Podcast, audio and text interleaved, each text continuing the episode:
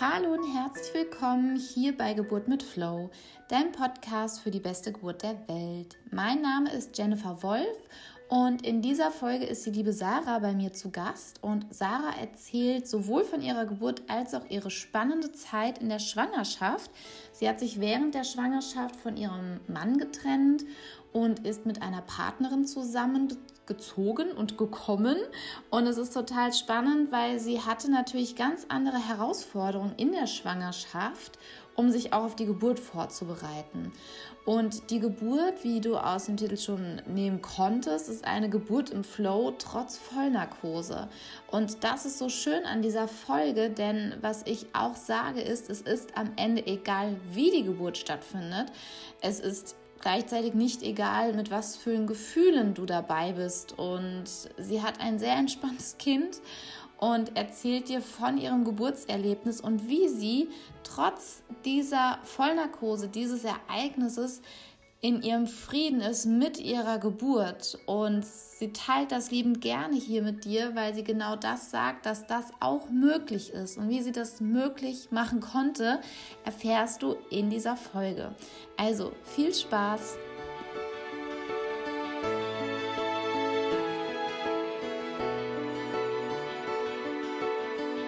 Ja, dann herzlich willkommen hier bei einer weiteren Folge und zwar einer weiteren ganz besonderen Folge, nämlich mit der Sarah. Sie erzählt heute uns von ihrer Geburtserfahrung und Sarah hatte sich ähm, auch darauf gemeldet, wie ich so einen kleinen Aufruf gestartet habe, dass es mehr mutmachende Geburtsgeschichten, Erfahrungen braucht von Mamas für Mamas, weil ich kann ja viel erzählen, wenn der Tag lang ist, dass eine Geburt auch schön sein kann.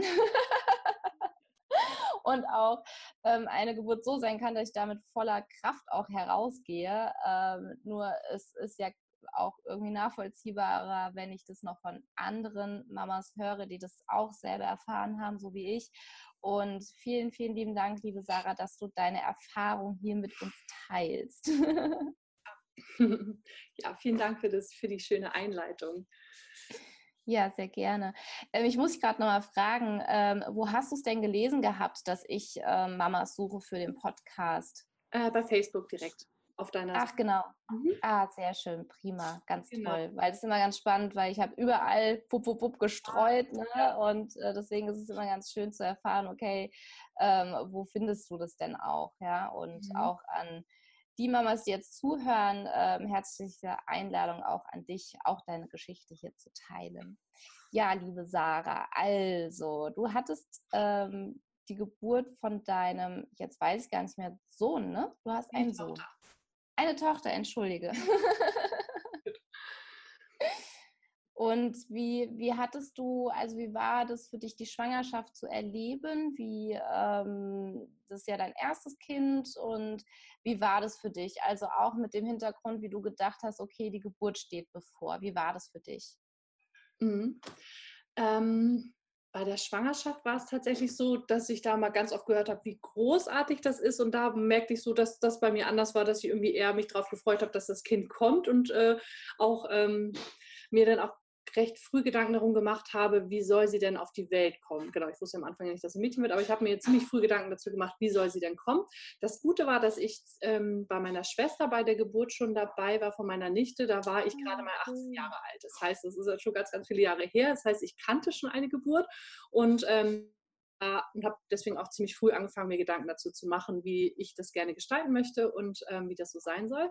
Und hatte dann auch tatsächlich einfach direkt weil ich habe dann Podcasts in der Schwangerschaft für mich entdeckt und habe auch nach Podcasts zur Geburt gesucht und dich dann gefunden und da Sachen zu ähm, gehört. Und ich habe auch bei YouTube mir einige Videos ähm, auch von Hebammen hauptsächlich ähm, angeguckt, was man so machen kann, um die Geburt möglichst ähm, für sich selber selbstbestimmt zu machen. Genau, bei mir war so ein bisschen die Herausforderung, dass ähm, Lea sich tatsächlich in der 33. Woche in die Beckenendlage gelegt hat. Ah, äh, mhm. genau, und das war so für mich ja eine Herausforderung, wie gehe ich damit um und was mache ich damit so. Und ähm, genau, ja, ich weiß nicht, soll ich das kurz erzählen mit der Beckenendlage? Was ja, lieben gern. Lieben ja. gern, weil es ist gerade, mich hatten nämlich gestern schon zwei Mamas angeschrieben, die ähm, genau das gerade schreien. Also die sind genau gerade in der Situation, die du gerade sagst. 34. Woche oder 36. Woche Kindheit gerade wieder rumgedreht. Okay, genau. Deswegen, total gerne, ja. ja okay, genau. Ich habe mir da ganz viele Gedanken gemacht. Und zwar, ähm, ja, ich muss sagen, die ersten Tage habe ich es nicht ich habe gedacht, ach, die war doch die ganze Zeit in, in, in, Kopflage und wenn die jetzt mit den Füßen nach unten ist, das ist doch das beim nächsten Termin beim Frauenarzt ist das wieder andersrum. So und dann habe ich aber irgendwann beim nächsten Termin war sie dann immer noch in Beckenendlage und dann habe ich gedacht, nee, das hat einen Grund. Die dreht sich nicht mehr um. Die will das so. Warum auch immer. Irgendwas macht sie da gerade. Und da fand ich auch spannend, dass äh, es gab dann auch in dem ähm, Buch, ja, die Hebammensprechstunde, einen Satz, wo ja. steht, das Kind ist im Sitzstreik und will einem irgendwas sagen. Das fand ich irgendwie auch einen spannenden Gedanken dahinter, sich zu überlegen, ja, vielleicht will sie mir auch irgendwas damit sagen. Ähm, auf jeden Fall habe ich mich ähm, dann beraten lassen in zwei Krankenhäusern. Ich bin in Hamburg und dementsprechend eigentlich ganz gut aufgestellt, dass es auch sogar zwei Krankenhäuser gibt, in denen man in Beckenendlage auch ähm, eine Spontangeburt machen kann. Und ich war in beiden Krankenhäusern und habe dort jeweils mit den Oberärzten gesprochen. Ähm, die haben sie vermessen und geguckt, ob es passen könnte. Ähm, und beide haben mir auch Mut gemacht, dass das gehen kann ja, genau, das war so für mich wichtig, dass das funktioniert. Und ich war dann auch tatsächlich nach diesen Gesprächen, dass ich mir sicher war, ja, ich möchte das. So. Die ja, hatten dann aber noch gesagt, dass sie eine äußere Wendung probieren wollen. Und da habe ich aber gemerkt, dass sich das für mich nicht richtig anfühlt. Also ja, ähm, er hatte dann einmal kurz gezeigt, wie das denn wäre mit der äußeren Wendung. Und da habe ich schon gemerkt, dass ich das total schmerzhaft fand. Das war nicht irgendwie, ich habe da unterschiedliche. Bei manchen scheint es so zu sein, dass sie kurz die Hand auflegen und dann dreht das Kind sich fast alleine. Das war aber bei mir nicht so, sondern ähm, sie saß schon richtig fest im Becken. So. Und dann habe ich entschieden, nein, ich gehe nicht zur äußeren Wendung, ich mache das nicht. Ähm, ich genieße den Tag. Ähm, im, Tierpark bin ich dann gefahren und statt der, ich habe natürlich den Termin abgesagt, aber ich bin dann halt nicht dahin gegangen und habe gesagt, weil das ja auch ein Riesenaufwand ist. Man ist viele Stunden, wird man stationär aufgenommen. Ja muss irgendwie. Ja, es klingt, das ist gut, dass du es sagst, weil es klingt manchmal so, ah ja, dann gehen wir mal zur äußeren Wendung, ne? Das ist so eine Sache von fünf Minuten sind sie wieder raus.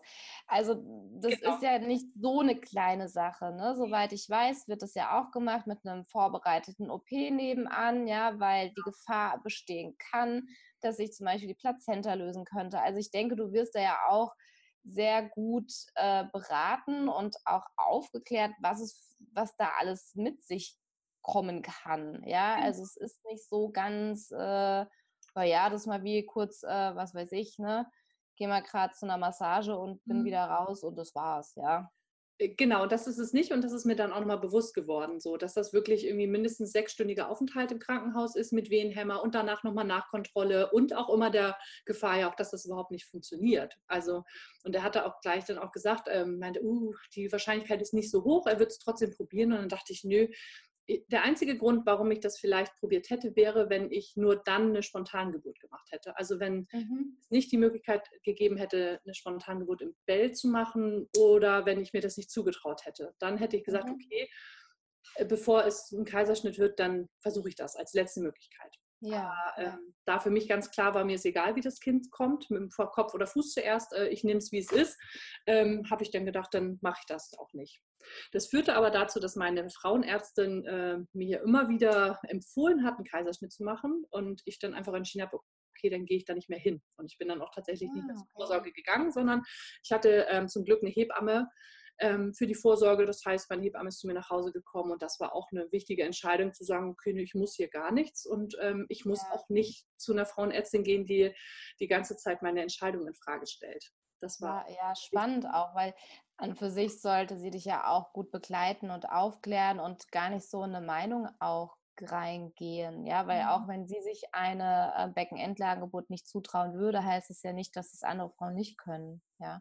Und es ist Hut ab, dass du da auch sagst, nein, ich mache das nicht, weil es gibt ja dann auch ganz viele Frauen, die sich da sehr verunsichern lassen. Also es gibt nicht viele Frauen, die da sagen, äh, dann suche ich mir jetzt einen anderen Arzt oder eine andere Ärztin, ja, sondern oh, okay, wenn die das schon sagt, oh, ja, nee, dann lieber doch nicht und ach, dann doch vielleicht den Kaiserschnitt. Also es gibt ja ganz, ganz viel Verunsicherung und gerade in der Schwangerschaft weiß man ja manchmal gar nicht jetzt, äh, man hört ja alles von Leben bis zum Tod, mhm. irgendwie alles, ja, ähm, für, für, ein, für eine, sage ich mal, Diagnose, ja, kriegst du ja alles präsentiert, ja, und du sollst dann aussuchen, okay, und was mache ich jetzt? Ja, ich habe gar keine Ahnung mehr, ne? Mhm. Ja.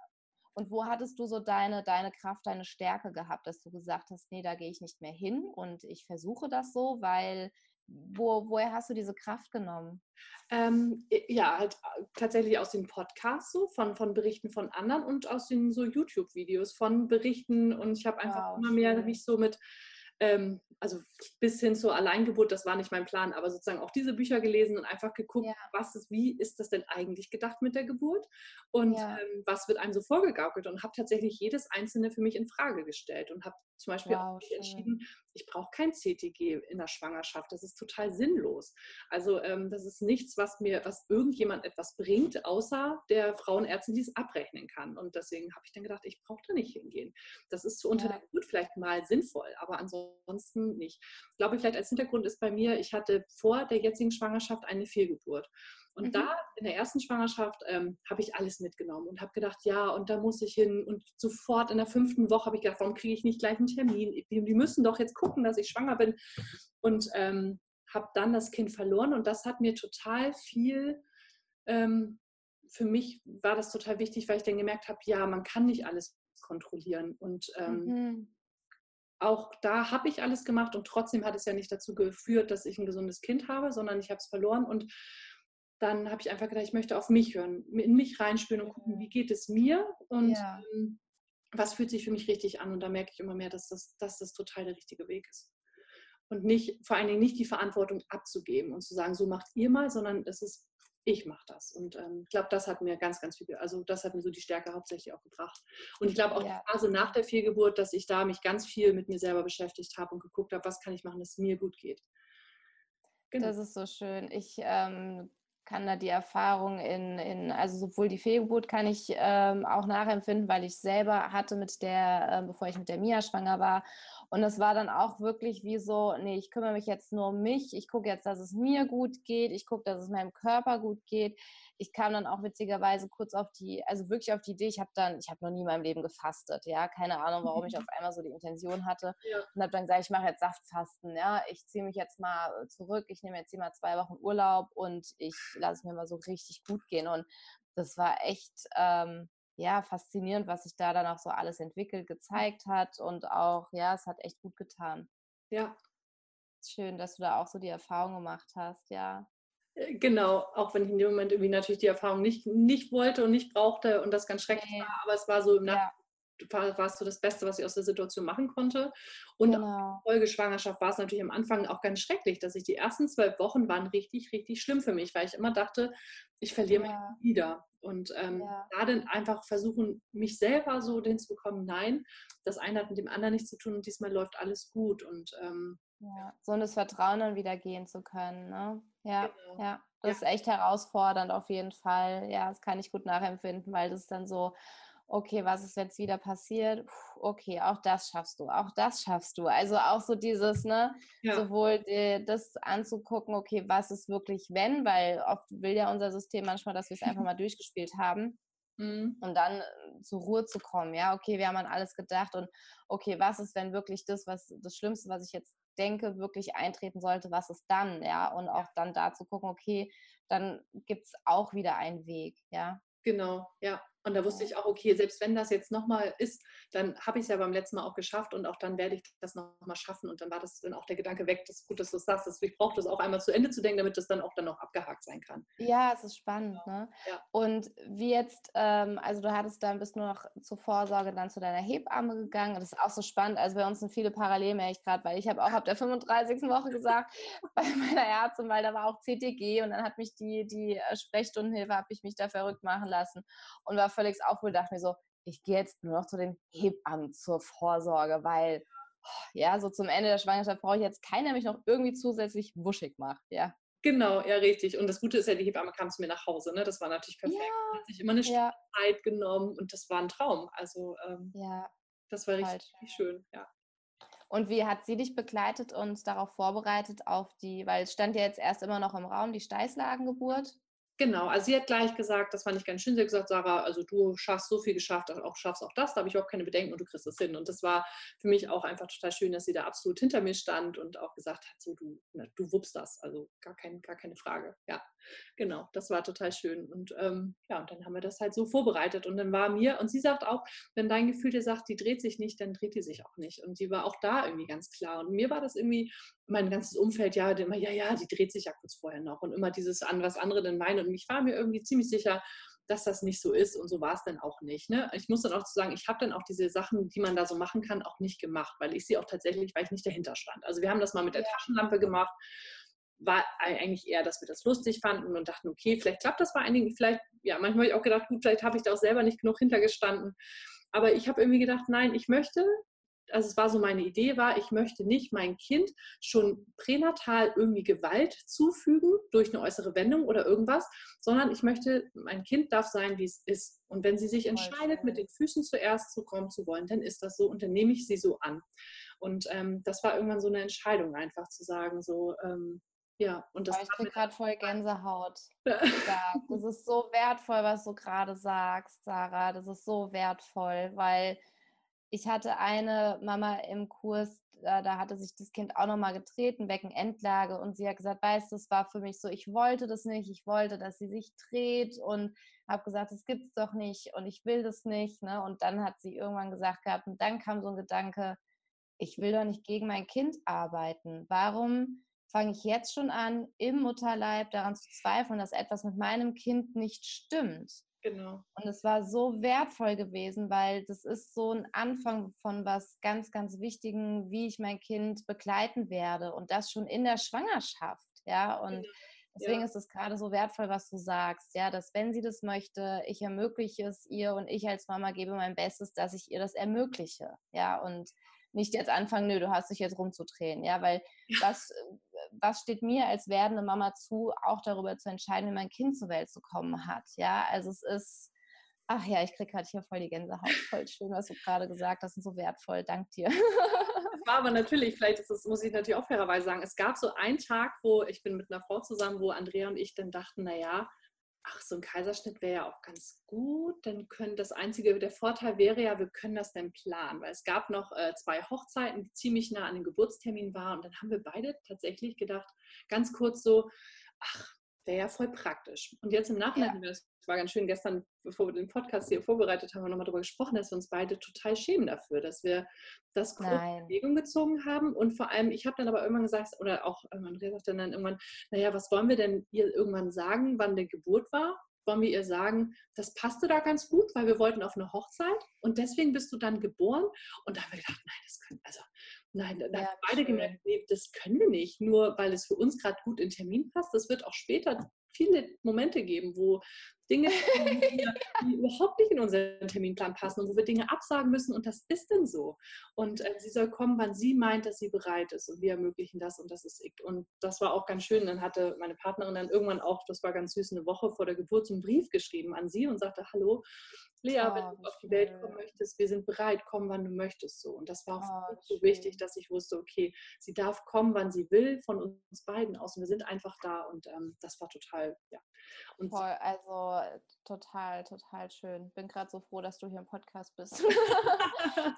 was mir noch wichtig ist, weil du gesagt hast, ähm, ihr schämt euch für den Gedanken. Ja. Das ist menschlich und es ja. kommt in den besten Familien vor, ja. Und es ist total toll, dass ihr die Kurve bekommen habt, weil mhm. viele sind da sehr im, ähm, das Baby hat sich an uns anzupassen und auch das Kind hat sich an uns anzupassen und wie du sagst, die Prioritäten, also es ist eine Frage dann der Priorität. Es ist auch, ähm, mir kommt da gerade eine Story von einem Partner, der wollte, dass das Kind in Frankfurt geboren wird, weil es dann den Eintrachtstrampler bekommt. Es hm. sind Prioritäten. Ja, der Preis, den ich dafür zahle, kann halt sehr hoch sein. Und mhm. da, da ist einem keiner böse, ja. Ähm, es geht nur dann darum, was für alles hat sein Preisetikett und was bin ich bereit zu zahlen, wenn es mir wirklich wichtiger ist, dass ähm, der den Eintrachtstrampler hat. Ähm, nimm dann das, die Klinik, die ich, wo ich kein gutes Bauchgefühl habe, ähm, dann ist das mit einem Preisetikett versehen. Genau. Und da ist auch keiner böse, nur danach äh, sollte ich mir darüber bewusst sein, dass ähm, ich diese Wahl getroffen habe, ja, und diese Wahl auch zu treffen, nee, das passt ganz gut jetzt in den Zeitplan rein, mhm. ist auch eine Entscheidung, die ich treffe, ja, und mit eben ja, mit einem Preis. Ja, und ja. der, der, ja, wo man sich überlegt, ist es das mir wert? Genau. ja. Ich habe mir halt einfach dann immer war wieder so dieser Gedanke, was will sie uns damit sagen? Ne? Will sie uns jetzt wirklich ja. sagen, Endlage, damit wir einen Kaiserschnitt machen? Nee, bestimmt nicht. Sie will das doch bestimmt nicht. Sie will doch bestimmt nicht da rausgerissen werden am Montagmorgen, weil das gut in den OP-Plan passt. Sondern ja, und ja. im Nachhinein bin ich total froh, weil sie ähm, fast eine Woche über Termin gekommen ist und das andere mhm. wäre dann ja meistens zwei Wochen vor Termin. Das heißt, sie wäre drei Wochen ja, vorher geboren. Ja, ja, ganz wichtige Entwicklungszeit. Ne? Genau, dass sie diese drei Wochen hatte und ähm, ich einfach dachte, kommt, wann sie kommt. So, ne? Und sie hätte auch von mir aus noch länger drin bleiben können. Also das war jetzt auch nicht, dass ich dachte, oh Gott, ich bin jetzt über Termin und jetzt muss, aber sondern nö. Ich hatte dann ja zum Glück ja auch nicht mehr diese doofen Sachen bei der Frauenärztin. So dementsprechend war ja, ja auch nicht, dass ich jeden Tag zum CPG musste, sondern und irgendwo hin musste. Und ähm, solche Zeit dann auch war das total gut. Ja. Es fühlt sich sehr, sehr entspannt an und sehr im Vertrauen auf jeden Fall. Ja, ja, so ist es auch. Und auch jetzt immer noch, genau. Ja. Sehr schön. Und wie sie sich dann entschieden hat, zur Welt zu kommen, wie war das für dich? ja, es war tatsächlich so, irgendwie war uns beiden klar, dass ähm, das irgendwie nachts oder morgens losgeht. Also uns war klar, oder mir war zumindest klar, dass das nicht im Supermarkt passiert, sondern ein Kind möchte eigentlich entspannt auf die Welt kommen und dass das meistens in der Ruhephase ist, weil Andrea mal Angst hatte, dass sie dann auf der Arbeit sein könnte und ähm, sie hatte sich dann zwei Wochen Urlaub genommen und es war dann aber so, dass wir, in der Zeit ist sie nicht gekommen, das heißt, wir hatten noch zwei Wochen ganz wundervoll zusammen, was wir dann aber auch total schön fanden, dass wir noch die zwei Wochen zusammen hatten. Ja, und dann war es halt tatsächlich so, dass morgens um halb fünf ähm, die Fruchtblase geplatzt ist. Also ich lag im Bett und dann war das, ich wusste mir gar nicht, wie ist denn das, ne? So, und ich lag im Bett und dann war das so innerlich wie so ein, also wie als wenn etwas runterfällt, so innerlich, irgendwie so ganz komisch. Dann dachte ich, komisch, was war das denn? Ich glaube, ich muss auf Toilette. So, aufgestanden und dann stand ich da und dann lief es nur so wusch. Und dann dachte ich, okay, was mache ich jetzt? Gehe ich jetzt ins Badezimmer oder bleibe ich stehen? Aber wenn ich ins Badezimmer laufe, dann mache ich den ganzen Holzfußboden. Also ich bleibe stehen.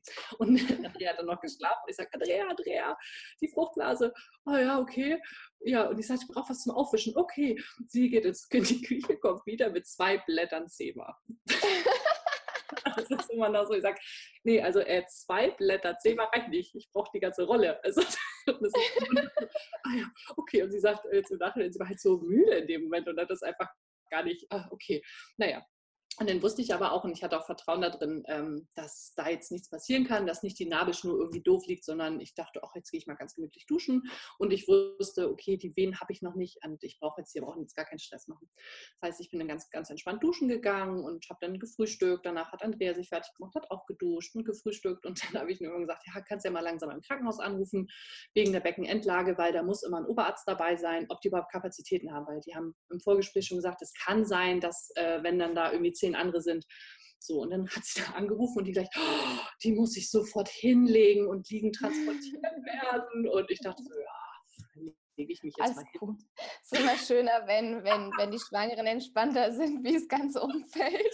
Ja. Und dann da lege ich mich halt hin. So war ja irgendwie Quatsch. Naja, und dann war es so, dass die dann gesagt haben, ja, liegen transportieren. Und dann habe ich gedacht, du, ich sag, du, ich habe jetzt keinen Bock, dass die mich das Treppenhaus runtertragen. Wir sind nur im ersten Stock, aber ich will das nicht. Ich sage, weißt du was, wir setzen uns jetzt einfach ins Auto und rufen dann an, dann bin ich schon mal unten. Und, naja, dann haben sie angerufen und die so, aha, Sie sind schon unten, äh, warum sollen wir denn kommen? Ja, dann kann sie sich ja wieder ins Bett legen und dann tragen wir sie runter. Und dann habe ich gesagt, nee, komm, also das ist jetzt ja richtig albern, dass ich jetzt mich wieder oben ins Bett, dann sage ich, komm, dann fahren wir alleine. Die Verantwortung. Was ein Spaß. genau. Ja, dann sind wir allein ins Krankenhaus gefahren und die dann gleich, oh, sie sollten noch liegen transportiert werden. Sage ich, nee, nee, alles gut, ich übernehme die Verantwortung. Ähm, wir sind selber gefahren. Alles in Ordnung. Ich ich, ich, spüre sie, ich höre ihren Herzschlag, es ist alles gut und ähm, ich kann ja auch alleine gehen. Und das war auch total gut, weil ich dachte, das will ich alles nicht. Ja, das ist auch voll faszinierend, wenn ich es gerade einflechten darf. Also mit der, der Befürchtung, dass die Nabelschnur dazwischen fallen könnte, das ist ja, also ich denke, bei einer Beckenendlage ist es nochmal, äh, weiß ich nicht, ob da nochmal eine höhere Wahrscheinlichkeit ist oder nicht. Nur zum Beispiel in anderen Ländern wird das überhaupt nicht gelebt. Also gerade in Holland hm das wird nicht gelebt. Ja, weil die sagen, das ist so unwahrscheinlich und es kommt mhm. so selten vor und die Umstände, die damit verbunden sind, ähm, vom Stresspegel und allen her, weil es ist schon eine Nummer, wenn du irgendwie liegend transportiert wirst, da geht dir schon mal, also da kannst du schon mal einen Herzschlag kriegen im Kolibri, weil es irgendwie merkwürdig ist, fremd ist und du damit nichts Positives jetzt verbindet, wenn vor dir der Krankenwagen steht und wirst liegend da irgendwie transportiert, bist festgeschnallt auf der Trage und wenn du dann noch Wehen hast, na herzlichen Glückwunsch. Ja, also. Ja, genau. Und da habe ich gemerkt, das will ich. Und dann wundert man sich, wenn vielleicht die Wehen dann weg sind. Ja. Ja. Genau. Und äh, für mich war halt auch die ganze Zeit so wichtig, dass ich wusste, ich also ich habe mich gefragt, was ist mir das Wichtigste für die Geburt und für mich war das Wichtigste selbstbestimmt. Und das fing halt damit an, ne, dass ich selbstbestimmt dahin fahre. Dann habe ja. ich auch ähm, für die Geburt überlegt, ich möchte nicht diese Krankenhauskleidung. Das war für mich auch klar. Das habe ich auch immer mit der, der Fehlgeburt einfach verbunden. Für mich war ja. Mhm. das aus der Narkose aufwachen, dieses Leibchen anhaben und dieses komische Netzunterhöschen, dass ich das ja. nicht möchte. Und ich habe auch gleich, ja. als ich angekommen bin, gesagt, ich ziehe das hier nicht an. Ich habe meine eigenen Sachen mit und ich trage das nicht. Und das war dann auch total in Ordnung. Und das war für mich auch irgendwie wichtig, dass ich die ganze Zeit meine Kleidung hatte und nicht das Gefühl hatte, ähm, ich bin hier in einem Krankenhaus, weil ich krank bin, sondern einfach hier sind jetzt die Möglichkeiten, wenn was wäre, aber eigentlich ähm, genau. brauche ich das nicht und ich bin genau. gesund und deswegen ja. kann ich, brauche ich diese Kleidung nicht. Ja. Genau. Ah, wie schön. Ja, soll ich einfach erzählen, wie es weiterging? Ja, erzähl gerne ja, genau, weiter. Ich bin, genau. bin äh, voll Ohr. Ähm, und dann war es ganz schön, dass wir gleich ein Familienzimmer gekriegt haben. Das ähm, war total gut, weil ich hatte ja noch keine Wehen, durfte aber ja auch nicht wieder nach Hause, weil ja einfach die Blase ja, weil der Blasensprung da war. Und dann hatte sie das ertastet und sagte, oh ja, sie fühlt da Füße. Und dann dachte ich, naja, das weiß ich ja, dass da Füße sind. Ähm, alles gut. Und dann hatte ich mir halt ein Krankenhaus ausgesucht, eher alternativ ist und die auch sehr auf natürliche Geburt sind. Das war so ähm, genau, auch total gut. Und die haben dann gesagt, die lassen mich jetzt zwölf Stunden in Ruhe so und ich kann ganz entspannt gucken. Und das war auch für mich total schön, weil ich hatte ja noch keine ja. Ferien. Es war aber auch ähm, Ende April schon total schönes Wetter und ich habe dann, ja, den Tag zusammen verbracht. Wir sind spazieren gegangen ins Krankenhaus, haben Kuchen gegessen und einfach ähm, einen schönen Tag gemacht. Das war irgendwie ganz wichtig so auch irgendwie und haben einfach gewartet und dann kamen so langsam auch die Wehen und das war eher so nicht, oh jetzt kommen die Wehen, sondern oh ja super, jetzt kommt da was und ja, das war total schön und dann nach den zwölf Stunden haben die gesagt, oh ja, es sind zwar schon ein paar Wehen da, aber noch nicht genug und ich habe dann irgendwie eine halbe Tablette, was auch immer gekriegt, aber wirklich ganz sanft zum Einleiten und danach etwa zwei, drei Stunden später kamen dann auch mehr Wehen. Und ich war dann die meiste Zeit eigentlich auf meinem Zimmer mit meiner Partnerin und äh, habe das mir da auch schön gemacht. Ich hatte so LED-Teelichter mitgenommen. Die habe ich so mhm. aufgestellt und die Vorhänge zugemacht und meine Musik angemacht. Und dann haben wir einfach so ein Becken gekreist und äh, das einfach oh, schön gemacht in dem Raum und so gewartet. Und ähm, was mir gut tat, ich habe dann immer so eine Wehen-App runtergeladen, mit der konnte ich selber immer gucken, wie lange ja. ich hier und wie, in welcher Abstand. Das war total super. Und habe dann ja. schnell gemerkt, okay, also in der Wehe möchte ich nicht angesprochen werden, aber dazwischen können wir quatschen. Und das war dann ja. auch Ansage. Und ähm, irgendwann habe ich dann auf der App gesehen, ah, oder habe selber ja auch gemerkt, oh, die Abstände sind nur noch alle anderthalb Minuten oder so. Dann wechseln wir mal. Und dann bin ich halt auch hin und sage, oh ja, ich glaube, hm, und dann meinte ja, okay, dann kann ich jetzt in den Kreissaal. Und ähm, da war ich dann auch. Und da ging es dann auch immer weiter. Und dann war so ein bisschen ein komischer Moment, was ich auch tatsächlich auch nicht, bis heute nicht so ganz verstanden habe, dass dann immer die Hebamme sagte, ob ich eine PDA möchte. Okay. Bisher war eigentlich alles, weil ich konnte das irgendwie, hatte zwar, ich wusste, dass ich Wehen habe und die waren auch stark, aber ja. ich habe immer so gesagt, äh, irgendwie mal so ein Schmerzlevel von 1 bis 10 und ich würde sagen, das stärkste Wehe war so eine 7, wo ich dachte, das ist ja. gut für mich. Ich hatte auch als Geburtsvorbereitung so ein Hypnobirthing noch gemacht ja, äh, schön. so, was so für mich eine gute Strategie war, ist zählen. Eins bis zehn zählen und von zehn zurück. Und ich weiß halt, wenn ich zähle, dann kann ich nichts anderes. Dann ist mein Gehirn auf Zählen und dann merke Sehr ich gut. gar nicht. Ja. Das war ja. total gut und damit kam ich total gut zurecht und habe auch, fand ich, war in einer guten Verfassung, war für mich positiv und alles war gut. Und dann kommt die Hebamme und fragt mich das. In einem Krankenhaus, in dem das normalerweise nicht angeboten wird, außer man schreit da drei Stunden nach. Ja, ja. Es war vielleicht der Test. Vielleicht war es der Test. nee, ich brauche das nicht. Und dann kam noch ein zweites. Vielleicht war das für die Hebamme auch manchmal so ein bisschen, okay, kann das wirklich sein? Ähm, weil, ne, vielleicht ja. konnte sie ihren Augen selber nicht trauen und oder war der Meinung, äh, da brauchst gerade irgendwas, weil sie war ja, so wie du es erzählst, hast du ja jetzt gar nicht so viel Unterstützung gebraucht. Gar nicht, gar nicht. Also, ne, gar nicht, ne, so wie es klang. Und vielleicht war, hat sie das irritiert. Es wäre schön gewesen, sie hätte vielleicht einmal gefragt, ob du was brauchst. Genau, und ich hätte dann Nein gesagt. dann mit der PDA um die Ecke zu kommen, ja. Weiß nicht, vielleicht hatte sie selber damit irgendwie ein Thema, was gar nichts mit dir zu tun hat. Genau, irgendwie war es komisch. Und dann hat sie mhm. aber wieder gefragt. Und ich habe wieder Nein gesagt. Und dann habe ich immer gedacht, na gut, ich habe mich auf dieses Krankenhaus eingelassen und vielleicht ist es so, dass ich meine Situation nicht einschätzen kann. Vielleicht steht es schlechter mhm. um mich, als ich glaube. Mhm, und habe dann okay. gedacht, okay, wenn die mich das hier immer wieder fragt, dann, dann mache ich das jetzt einfach. Vielleicht ist das, was gleich mhm. kommt, so schlimm, dass ich das nicht einschätzen kann. Und vielleicht ist es bei der Beckenendlage auch so sehr, dass man das tatsächlich braucht. Mhm. Und habe dann gedacht, okay, dann mache ich das halt so.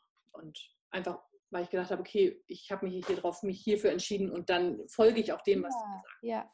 So, und dann, ab dann war es halt tatsächlich ähm, nicht mehr so schön. Also da war es ah, dann, stimmt, dass okay. ich Wehenhämmer erstmal kriegen musste, damit die PDA überhaupt gesetzt werden kann. Und bei mir war es so, dass die PDA, ähm, die haben das, es war so schwer bei mir, die überhaupt zu setzen. Und das war sehr, sehr schmerzhaft. Also das war eigentlich schmerzhafter als die ganzen Wehen zusammen. So. Aha, ach, das ist ja auch mega. Ungewöhnlich auch ist so was. Genau, und dann war ja, war es ja vorbei. Dann hatte ich keine Wehen mehr, ich habe nichts mehr gespürt, so. Also weil ah, mein Hals ja alles betäubt war.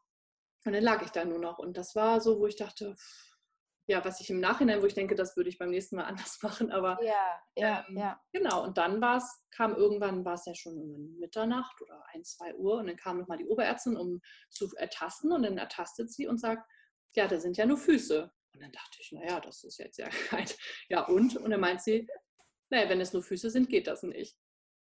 Und dann dachte ich so, hä, ist das jetzt, wir haben das doch die ganze Zeit, also warum gehen denn nur Füße nicht so? Und das wusste ich halt nicht. Dann war ich tatsächlich, das habe ich, da war ich auch falsch informiert. Ich dachte ja.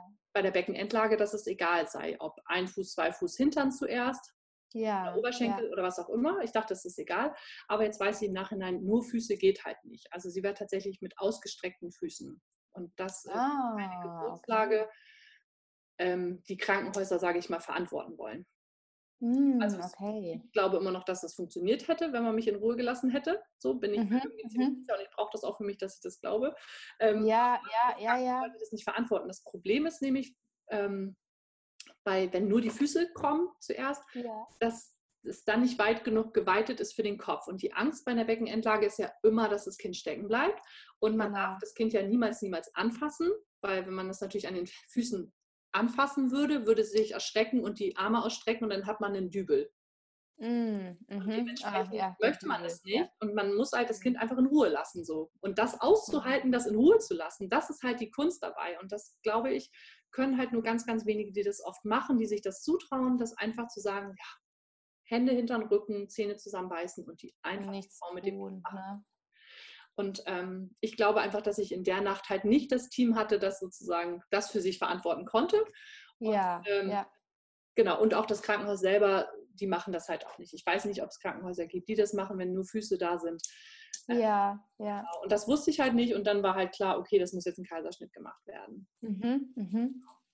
Ja, und dann dachte ich, okay, dann ist das so. Für mich war aber, viele haben im Nachhinein gesagt, naja, dann hättest du doch auch gleich den Kaiserschnitt machen können. nein. Gesagt, nein, das ist eine Welt.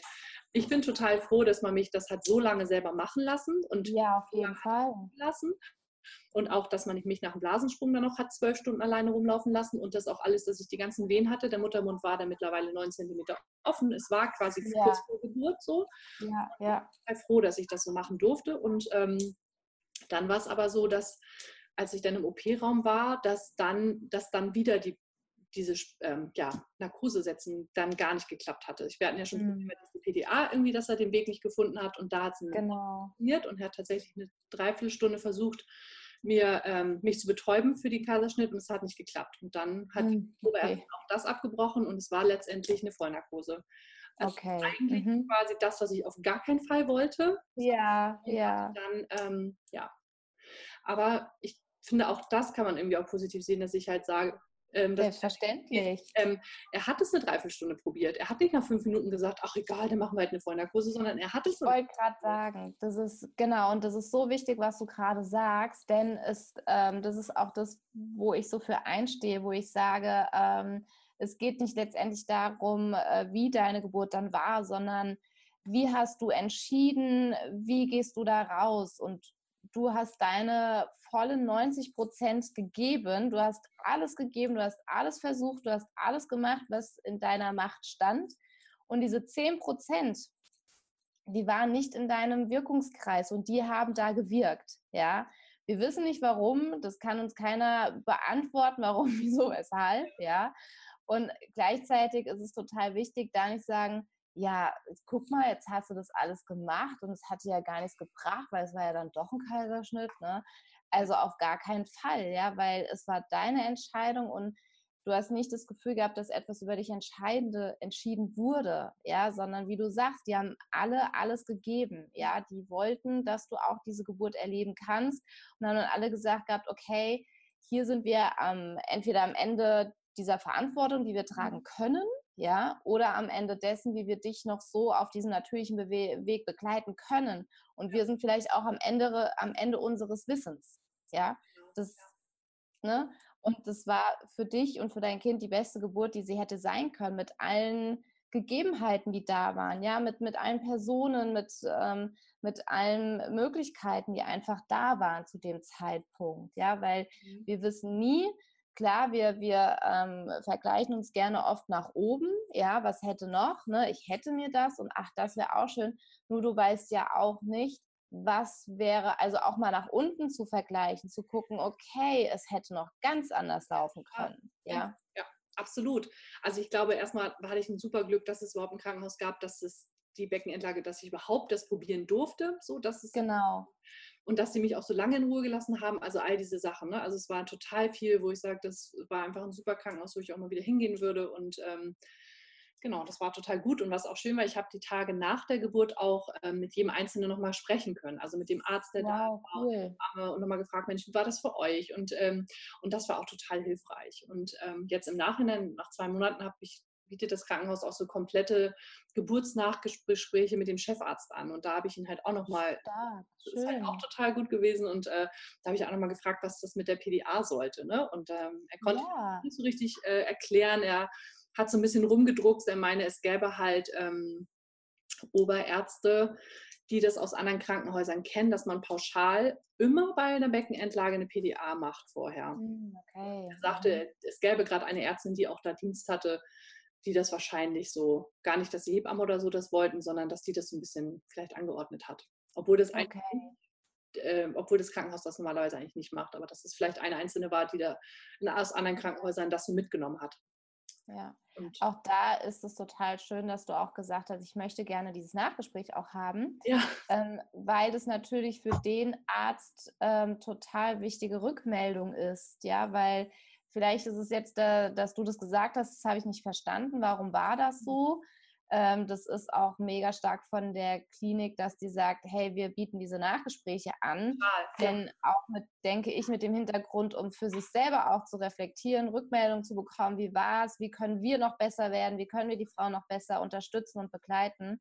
Und wenn er dann auch sieht, okay, wer war da, kann sich da auch nochmal eine Rückmeldung holen, warum war das so oder dann auch vielleicht von oben hat es die Anordnung gefehlt, zu sagen, ihr müsst das nicht machen. Oder wenn die einmal Nein sagt, dann, ne, also das ist dann so, vielleicht hilft genau das der nächsten werdende Mama, die dann da ist, ähm, dass dieses eine Nein dann auf jeden Fall reicht oder dass damit nochmal ganz anders umgegangen wird, ja genau, es ging ja nicht darum, um jemanden da wirklich zu kritisieren, sondern einfach nur zu anzunehmen, genau. was ich nicht verstanden habe. Und ähm, was ganz gut war, er sagt dann auch, ja, manchmal ist es ja so, dass die Frauen ihre eigene Geburt ganz anders wahrnehmen, als es ist. Und dann sagte aber meine Partnerin war dabei und sagte, nein, es war definitiv so, die hat hier keinen Mucks gemacht bei den Wehen. Und auf einmal kommt da jemand, fragt nach PDA, wir haben es alle nicht verstanden. Und äh, genau, und das war nicht so, dass sie das jetzt hier gerade falsch wahrnimmt. Und das fand ich auch nochmal gut so für mich, weil ich dachte, da habe dann immer an mir gezweifelt und dachte irgendwie, cool, ja. warum, warum fühlt sich das so ganz anders an? Ja. Genau. Das kann ich auch nur empfehlen, wenn sowas angeboten wird, das einfach nochmal nachzubesprechen. Das war, fand ich nochmal total hilfreich, um das auch so abzuhaken. Und ich habe genau. auch für den Anästhesiearzt äh, auch noch so, eine, so einen Trostpasslaster fertig gemacht, habe den Brief geschrieben und gesagt, Mensch, das war ja nicht dein, war ja auch ein, für ihn ja auch, ein, der ist auch nächsten Tag auch gleich äh, zu mir ähm, aufs Zimmer. Oh, wie schön. Wie aufrichtig, gell? Also wie aufrichtig, dass sie da nicht so, ähm, ja, nicht jetzt sagen, du bist schuld oder sonst irgendwie was, ne? Oder ist ja klar, dass es bei dir nicht funktioniert hat, sondern sagen so, oh, ich hätte dich gerne besser begleiten können oder was weiß ich, ne? Dass da so ein bisschen, oh, schade dabei ist, ja. Genau, mir war es aber auch wichtig, ihm auch nochmal zu schreiben, dass ich mich dafür bedankt habe, dass er es so lange probiert hat und ähm, dass einfach jeder mal einen schlechten Tag hat so und dass es halt einfach ja, ja. an ihm lag. Und es war für mich auch wichtig, das ja. auch so abzugeben und da nicht irgendeine Schuld zu suchen, sondern zu sagen, so, das ist halt so und das kann ich für mich annehmen und äh, ja. für den genauso schrecklich in dem Moment. Ne? Alles ist, äh, ja, das, größer und der Druck wird immer größer ja. und äh, für ihn war es ja. letztlich, ja. Ja, das ist echt groß, Sarah. Das ist wirklich groß. Und gleichzeitig ist es auch, wo ich sage, jeder gibt jeden Tag sein Bestes und das ist gut genug. Und mein Bestes ist jeden Tag ein anderes Beste. Genau. Ja. ja.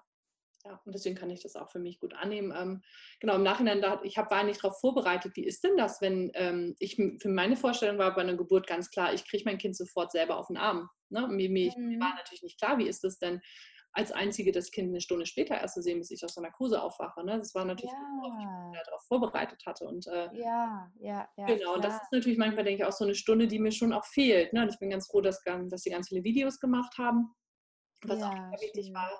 Ähm, ja, aber das war komisch. Ja, ja das, das, das äh, denke ich dass das sich komisch anfühlt, weil du, du schläfst ein und wachst auf und im Prinzip ist dann dein Kind da. Ne? Und das ist dann genau. so dieses Okay.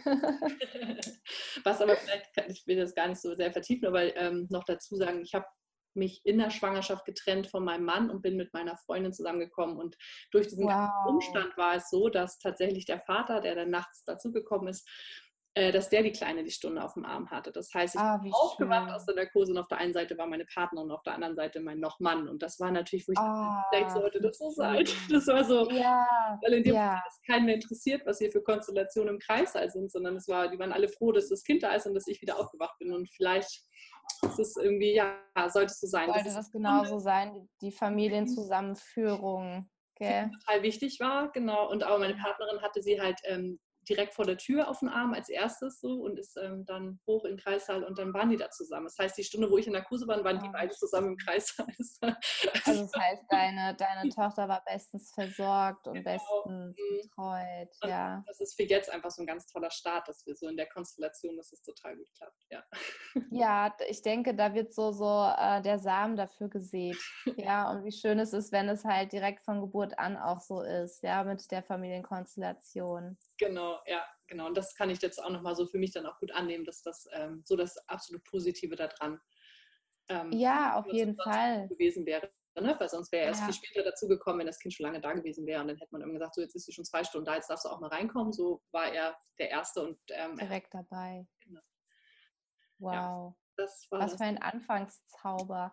Ja. Und auch was, was mir die ganze Zeit kommt, ist auch Hut ab vor dir und immer wieder kommt mir so, wer, wenn nicht du? Also wer hätte das sonst geschafft, wenn nicht du? Also das ist so mhm. die, die ganze Schwangerschaft, die Geburt, die Zeit danach, ähm, auch das zu sagen, okay, wir haben alles versucht, dass es lokal betäubt werden kann. Es geht nicht aus welchen Gründen auch immer, ja, dann zu sagen so, okay, ich mache das, ja, weil das ist so, so eine Haltung, ein Statement zu sagen, ich sage ja zu dieser Geburt mit allem, was dazugehört und ich, ähm, was, was mir total auffällt, ist, du hast dich so gut für dich zurücknehmen können.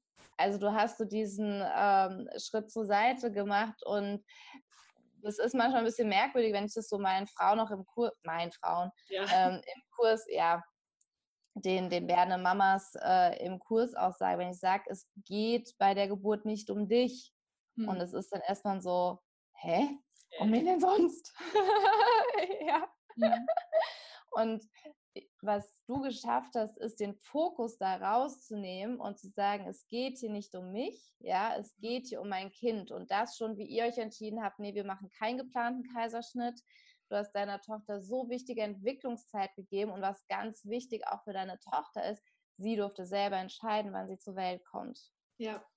Und damit finde ich persönlich auch gerade vielleicht noch mit einer anderen Intensität, gerade auch weil es ein Mädchen ist, weil es Frauen sind, für sich selber zu entscheiden. Also ist nochmal so, mhm. so, ne, da ist so, so, ich weiß nicht, man, ähm, da ist so ein Feld gesät worden, ja, mit diesem Start, weil es ist so wichtig, wie, wie starten wir auch in das Leben. Und du hast ja.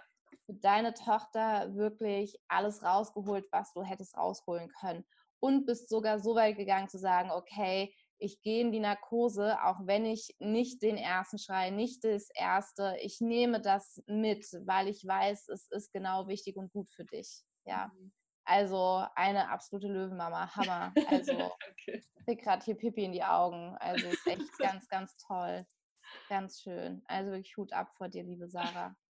Danke. Und du bist eine Inspiration für so viele werdende Mamas, die vielleicht während ihrer Geburt zweifeln, denken, nein, ich schaffe das nicht oder ich will das nicht oder nee, die hat das jetzt so oder so zu machen. Mhm. Manche sind sich dieser ähm, ja, Tragweite vielleicht oder vielleicht diese, diesen Blick oder das, ähm, dass sie dieses Bild sehen können, was das ähm, mit sich bringt. Ne? Wenn ich sage, okay, wie entwickelt sich meine Tochter, wenn ich sie jetzt, wenn ich jetzt ne, bestimme, nee, da kommt sie zur mhm. Welt und dann sieht man das schon irgendwie, ne, so im geistigen Auge, ja. Und dann zu sagen, nein, ich gehe diesen Weg, weil das fühlt sich gut an und das ist unser Weg und auch der Weg nicht für mich, der am besten ist, sondern für meine Tochter am besten ist. Genau, ja. Und ich denke, das ist so diese Herausforderung auch, ähm, dahin, was eine Mama vielleicht auch besonders ausmacht oder wo eine Mama vielleicht hingeführt wird, das zu sagen, es geht hier nicht um meine Bedürfnisse, jetzt mal mhm. Selbstverständlich sind die wichtig, dass, ähm, um, ne, also nur jetzt mal auf die Geburt auch zu gehen und auf die Entwicklung des Kindes zu sagen, was ist nicht das Bestmöglichste für mich, sondern erstmal fürs Kind und dann zu gucken, wie kriegen wir aber alle zusammen, dass es passt und für uns alle sich gut anfühlt. Ja, nur nicht nur mich da in den Vordergrund zu stellen, sondern ja genau. erstmal dann zu gucken. Ja. ja. Und wie war das für deine Partnerin? Das kommt mir gerade noch. Wie war das für deine Partnerin, das so alles miterleben zu dürfen und zu sehen? Ähm, wie, wie war das für sie? Ja, für sie war das total was Großes. Also ähm, ja, also wir haben auch ganz viel danach noch gesprochen, dass das also ja riesig war. Und für sie war eigentlich so der Moment, als sie denn, sie saß, stand ja vor der Tür beim OP und hat ja, durfte ja nicht rein. Sie dachte, sie kommt gleich rein. Und sie sagt, das war eine Ewigkeit, ne, weil sie ja ah. dachte, es wäre ja sozusagen ein Kaiserschnitt, wo sie daneben sitzen darf. Und dann sagten die immer. Ach, und das durfte sie gar nicht. Wie genau, bei der Vollnarkose darf niemand mit dabei sein. Das heißt, sie stand natürlich die Stunde okay. vor der Tür einfach. Ne? Ja. plötzlich mhm. quasi Lea also alleine auf den Arm bekommen und sie hat gesagt, sie hat nur Rotz und Wasser geweint, weil sie auch wusste, wie wichtig mir das war, sie zu sehen. Und äh, war da genau ganz, aber auch ganz gerührt darüber, dass sie sie dann auf dem Arm haben konnte. Und ähm, genau, es war eine ganz, ganz wichtige, prägende Zeit für uns beide, ja. Wow, wie schön. Eine, die nochmal mehr zusammenschweißt. Total. Ja. ja, dass das so viel macht und äh, wir reden auch immer noch mal wieder drüber und äh, dass das einfach total riesig war. Und sie sagt auch, wir sind, auch so froh, dass wir einfach gewartet haben, ne, bis sie kommen wollte und ähm, ja. Ja, ja, ja. Voll schön. Und deiner kleinen Lea, wie alt ist sie jetzt? Äh, wird jetzt vier Monate, ja. Ach ja, schön. Und das ist total super mit ihr. Also von Anfang an ein sehr entspanntes Baby. Also toll, toll. Ja. Wir ja. dürfen ja immer nicht so sagen, dass wir immer total super schlafen. Deshalb ich denke, ja, aber ja, genau, das darf man immer sagen. So. Oder ich denke dann auch, ja, es gibt halt auch entspannte Babys. Ne? Und ich habe immer gedacht, alle haben mir gesagt, wir sollen vorschlafen. Denke ich so, Quatsch, das geht ja gar nicht. Und äh, und, und wir haben einfach total Glück mit ihr. Also ich glaube, es ist so ja. beides, dass wir einfach Glück haben, dass sie so ist. Und ich glaube aber auch, dass wir entspannt sind. Das ist so, man kann ja nie sagen, wie gute Kombination. gewichtet und manche Kinder kommen einfach auch mit Schwierigkeiten. Da können die Eltern noch so entspannt sein und trotzdem geht es nicht. Ähm, Ganz genau. Aber wir haben irgendwie total Glück und ich bin mir ziemlich sicher, hätte ich sie drei Wochen vorher einfach rausgerissen, dann wäre die ja. heute nicht so. Und da bin ich einfach absolut von überzeugt. Ja. Ich nicht so ein entspanntes Baby. Ähm, ja. Ich kann, also da hm? Da kann ich dich auch, da würde ich dich auch bestärken. Also wo, wo ich auch der Meinung bin, dass das so, ähm, ja, ich ähm, würde auch jeder empfehlen, bei der ein Kaiserschnitt im Raum steht, wirklich zu warten. Der Kaiserschnitt, der kann immer noch gemacht werden. Ja, also kann man auch mit den ersten Wehen machen. Genau, ja, mhm. also zu warten, bis die äh, Wehen kommen, bis das Kind weil das Kind löst die Geburt aus, ja. Mhm und das Kind sagt, okay, jetzt ist, was weiß ich, diese eine kleine Zelle, die ich noch gebraucht habe, damit dieses gesamte Puzzle fertig ist, ja, die ist jetzt da und jetzt kann es losgehen, ja. Und vielleicht äh, drei, vier Wochen früher, weil meistens werden die ja in der 38. Woche ja dann, wird ja dann ein Termin gemacht, ne, mit der Begründung auch oft, dann ist das Kind noch nicht so weit im Becken und dann ist es leichter und wo ich sage, hm, ein Kaiserschnitt kann immer gemacht werden. Also egal wie weit die Geburt fortgeschritten ist, irgendwie ein Kaiserschnitt geht immer. Also warum denn vorher? Hat mir bisher auch keiner so wirklich beantworten können. ja. Der Grund ist ja ganz klar, ne? dass die Kliniken das planen wollen und sicher gehen wollen, dass es ja. vorher gekommen ist. Und das versuche ich halt genau. auch immer wieder auch anderen Frauen, auch wenn wir sagen, du musst diesen, ja, ich muss doch da einen Termin machen, du musst gar nichts. Du kannst auch einfach hingehen. Ja. Sagen, du musst nicht, also spontaner Kaiserschnitt geht ja auch immer. Das ist halt nicht so schön für die oder nicht so gut planbar, aber darum geht es doch nicht. Also.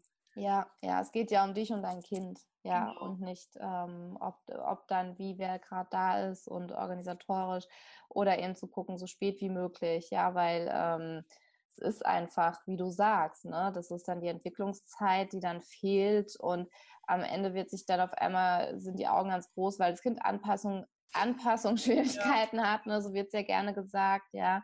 Und deswegen ist es nochmal total schön, dass es hier auch nochmal zur Sprache kommt, ja, wie wichtig das ist, dem Kind diese Entwicklungszeit zu geben. Ja, mhm. ja und ich habe das Gefühl, es hat sich total gelohnt. Also ja, und dass wir, ich habe auch, was ja auch manche Frauen berichten, dass sie so nach einem Kaiserschnitt oder auch nach einer Vollnarkose, dass denen so die Bindung fehlt. Und da habe ich dann ja. auch bei mir so reingehört, habe gemerkt, so ist das so. Und ich habe gemerkt, das ist aber überhaupt nicht so. Ich fühle mich total mit ihr ja. verbunden und auch, dass ich jetzt, dass diese eine Stunde, klar, die fehlt mir jetzt, aber ich habe nicht das Gefühl, dass es zwischen uns fehlt, sondern ansonsten ja. war ich ja die ganze Zeit bei ihr und ähm, das ist so und kann das auch für mich dann auch gut annehmen, dass sie ja die Stunde ja gut versorgt war und äh, mit zwei anderen genau. Menschen zusammen war, die ja auch wichtig für sie sind. Ja. Und was mir dazu auch kommt, die Verbindung ist ja dennoch da.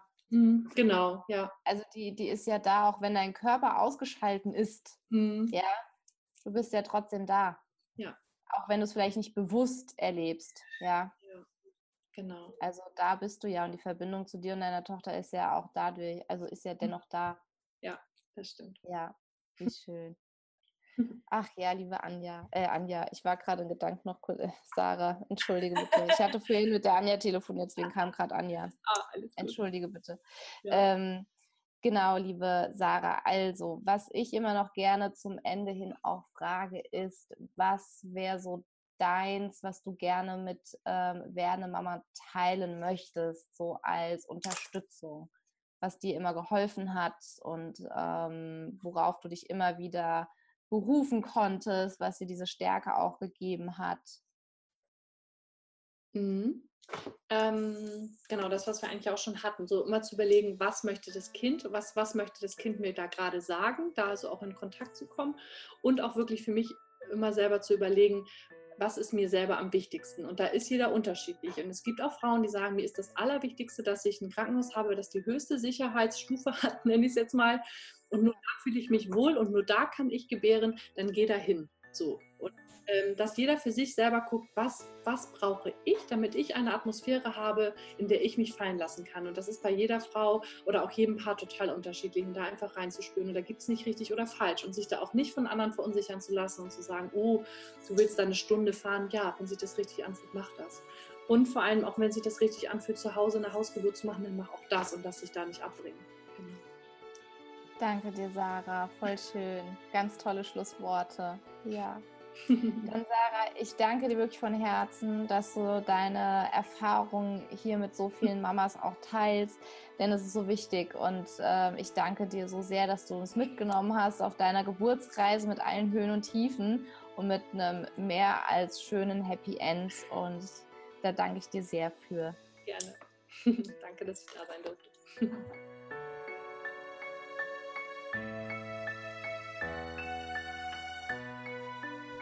Hallo du Liebe, ich hoffe die Folge hat dir wieder gefallen, genauso wie mir. Und der Weg von der Sarah ist, finde ich persönlich, ja, sehr mutmachend, sehr inspirierend. Und teile gerne deine, deine Gedanken zu diesem Podcast auf Instagram unter Geburt mit Flow, mit Unterstrichen getrennt und schreibe mir sehr gerne. Stell hier auch gerne Fragen an Sarah. Ich stelle da gerne den Kontakt her. Und bis zum nächsten Mal. Deine Jennifer von Geburt mit Flow.